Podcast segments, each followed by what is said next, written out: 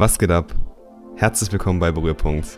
Mein Name ist Marvin und heute geht es mal wirklich um digitale Produkte und ich stelle dir die neue Startseite für deinen Browser vor.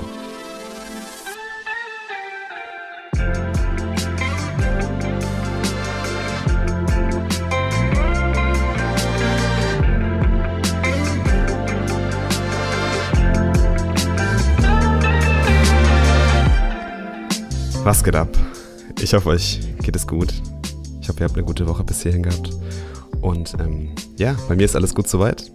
Meine Klausurphase an der Uni ist vorbei. Zweites Semester rum. Fühlt sich komisch an, aber alles gut überstanden. War ein wenig stressig, aber ja. Ihr kennt das ja. Jetzt steht erstmal ganz viel Entspannung auf dem Programm, aber auch, man will ja immer ein bisschen was Neues ausprobieren. Sich vielleicht der ein oder anderen Projektidee widmen und ähm, ja, vielleicht irgendeine coole App entwickeln oder irgendein digitales Produkt. Und so wie in meinem Fall wird es jetzt auch ein bisschen in den Semesterferien gemacht. Ja. Also gibt es so ein, zwei Ideen, die, die gepusht werden sollten. Und ähm, ja, ich rede ja eigentlich immer schon die ganze Zeit, ja, Berührpunkt, der Podcast über digitale Produkte. Aber irgendwie haben wir es noch gar nicht so richtig geschafft, über digitale Produkte zu reden, was ein bisschen schade ist. Deswegen habe ich mir heute vorgenommen, ändern wir das und quatschen wirklich mal ein bisschen darum, worauf es bei digitalen Produkten ankommt, was so Key Success Factors sind. Und dann stelle ich euch quasi eine Plattform vor, die alle wichtigen Dinge für digitale Pioniere oder Indie-Maker oder einfach nur Leute, die Produkte erschaffen wollen, Content Creator, die das alles vereint, alles, was wir eigentlich brauchen. Und am Ende gehen wir noch so ein bisschen auf die Community ein dahinter, ja, wie ihr von einer Community in diesem Bereich profitieren könnt, was natürlich auch immer sehr interessant ist. Kleiner Disclaimer noch am Rande. Ähm, alles, was ich euch heute näher bringe und alle Sachen, die ich heute erwähne oder Produkte, die ich heute erwähne, ähm, sind keine Werbeplatzierungen. Das sage ich alles einfach nur, weil ich die ganzen Plattformen und Produkte feiere und euch die Sachen auch deswegen ein bisschen näher bringen will. Aber jetzt auch genug geschnackt. Ähm, ich würde sagen, wir starten einfach mal und konzentrieren uns am Anfang so ein bisschen auf die Kernfaktoren, worauf es bei digitalen Produkten eigentlich so ankommt. Also, Worauf kommt es bei digitalen Produkten eigentlich an? Und was sind jetzt wichtige Aspekte, die uns wirklich interessieren?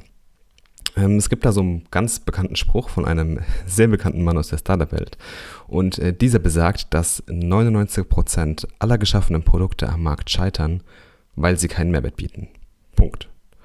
Das klingt eigentlich erstmal total einfach und nichtssagend, aber daraus können wir für uns sehr viele Dinge ableiten. Denn es ist extrem wichtig, dass wir nicht nur Dinge bauen wollen, die wir verwenden wollen, außer manchmal in Ausnahmen, da ist es manchmal ganz cool, sondern im Idealfall sollen unsere Kreationen sehr viele Menschen erreichen und vielleicht auch das Leben von vielen Menschen bereichern. Deswegen ist es also extrem wichtig, dass wir uns immer versuchen, ein Problem auszusuchen, welches wir lösen wollen und nicht mit einer fertigen Lösung kommen, weil sonst entwickeln wir häufig am Markt vorbei und ja, man kommt da meistens irgendwie mit einem, mit einer Lösung zu einem Problem, wo eigentlich vielleicht gar kein Problem ist. Aber ähm, ich schweife ab und ich glaube, diese ganze Design Thinking Methode und Denkweise werde ich mal in einer weiteren Folge planen, weil ich glaube, das ist ein sehr interessanter Ansatz oder ein sehr interessantes Themengebiet, um einfach mal Dinge schnell auszuprobieren.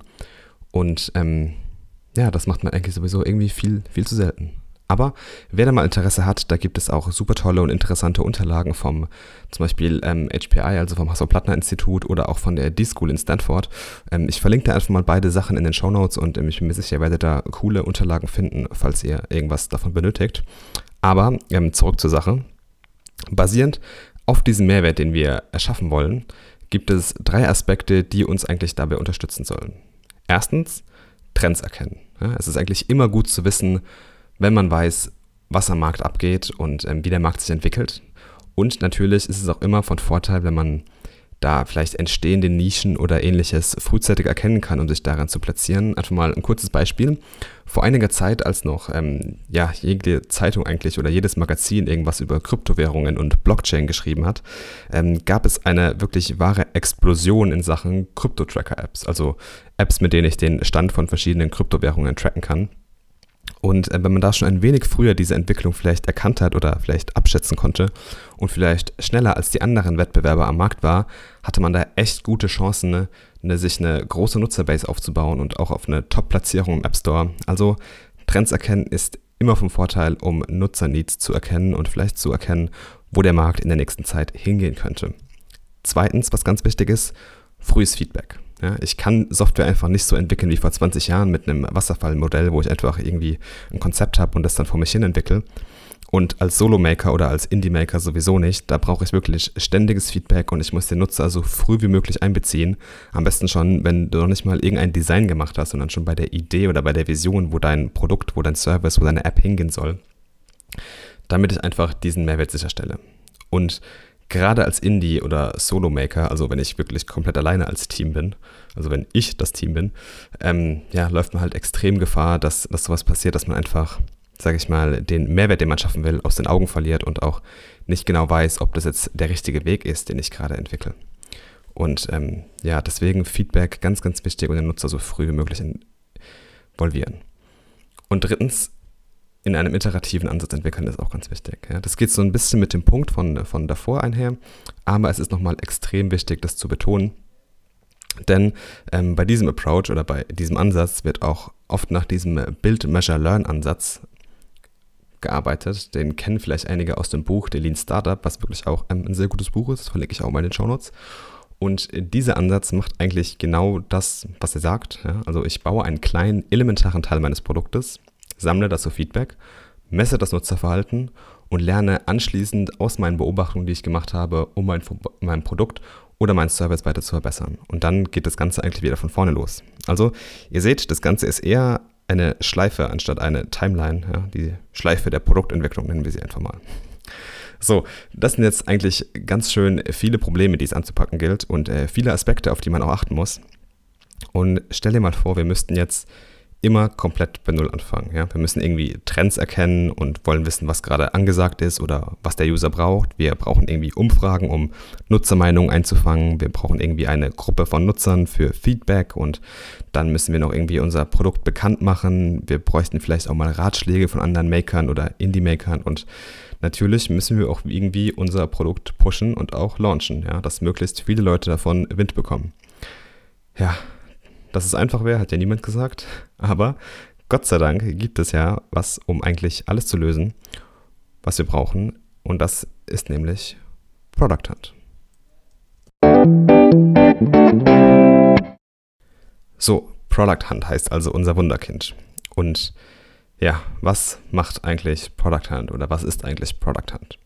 Zuallererst mal ist es eine Plattform im Internet, die ihr unter producthunt.com findet und die eigentlich hauptsächlich dazu da ist, neue Produkte und Services zu entdecken.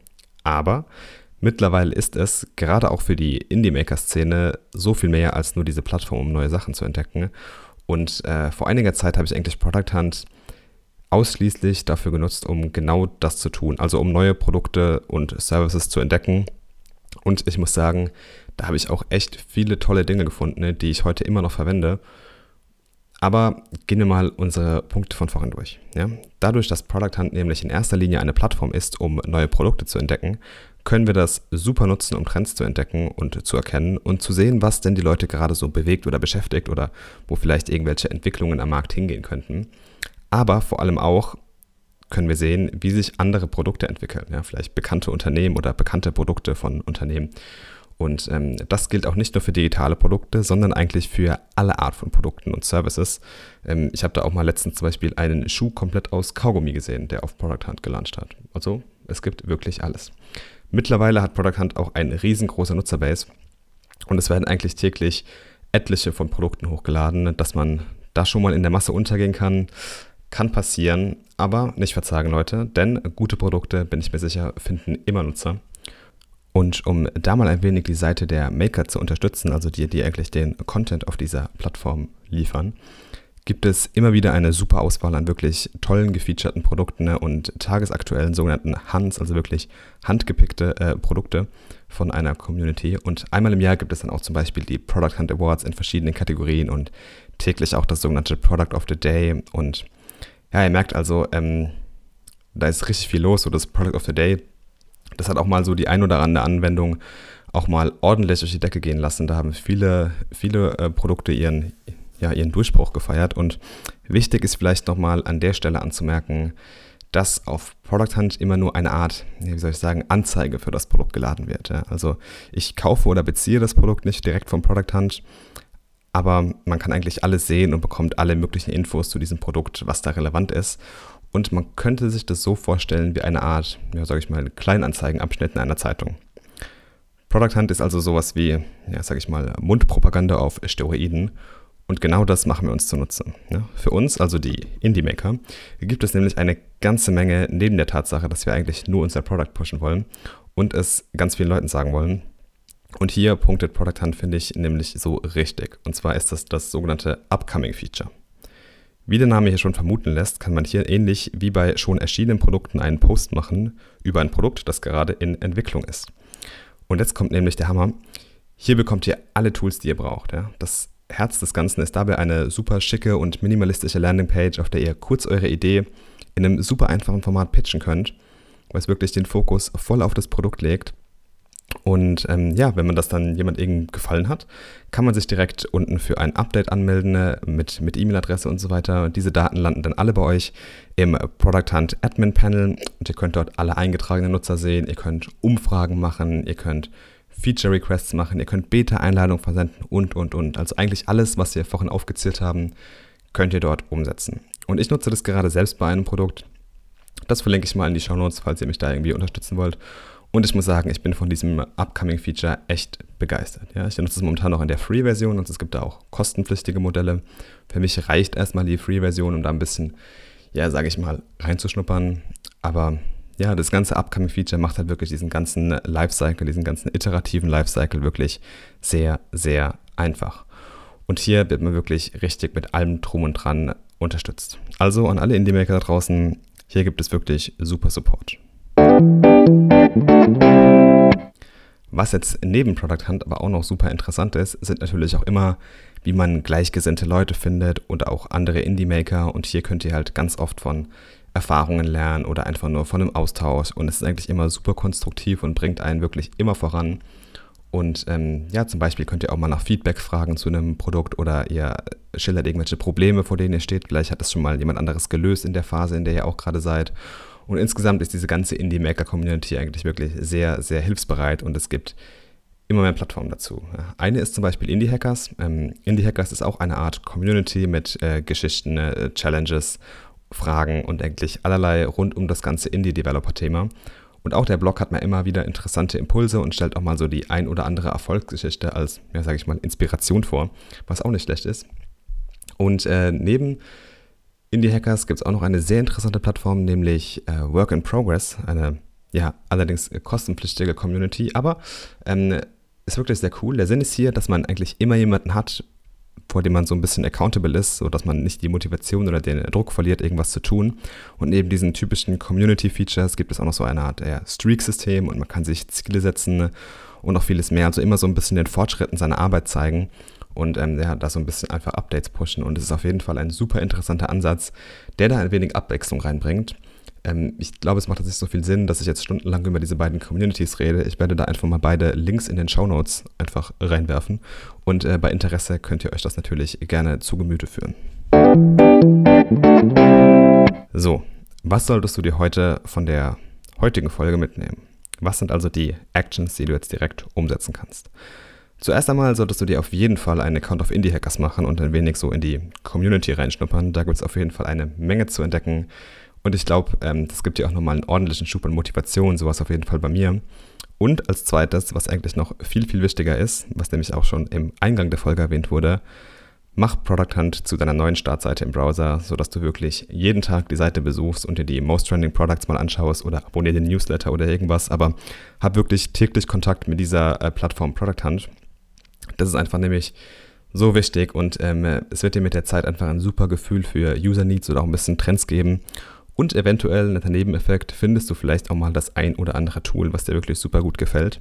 Und jetzt habe ich noch eine kleine Challenge für dich. Such dir einen Bereich aus und starte ein Produkt auf Product Hunt im Upcoming-Bereich. Ja. Versuche Leute dafür zu begeistern und dann wirklich let's fucking do it. Und das Ganze noch diesen Monat. Ja. Also such dir ein Produkt aus, oder such dir eine Idee aus, launch es und das noch alles diesen Monat. Und wenn du magst, ähm, kannst du mir natürlich gerne alles schicken und zukommen lassen. Ich gebe dir super gerne Feedback, trag mich auch dafür ein, wenn es cool ist. Und ja, ich bin auf jeden Fall sehr, sehr gespannt darauf und ich hoffe, du konntest viele Informationen und vielleicht auch ein bisschen Motivation aus der heutigen Folge mitnehmen. Und ich danke dir fürs Zuhören.